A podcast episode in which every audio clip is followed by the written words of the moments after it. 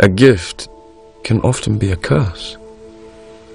Give someone wings and they may fly too close to the sun.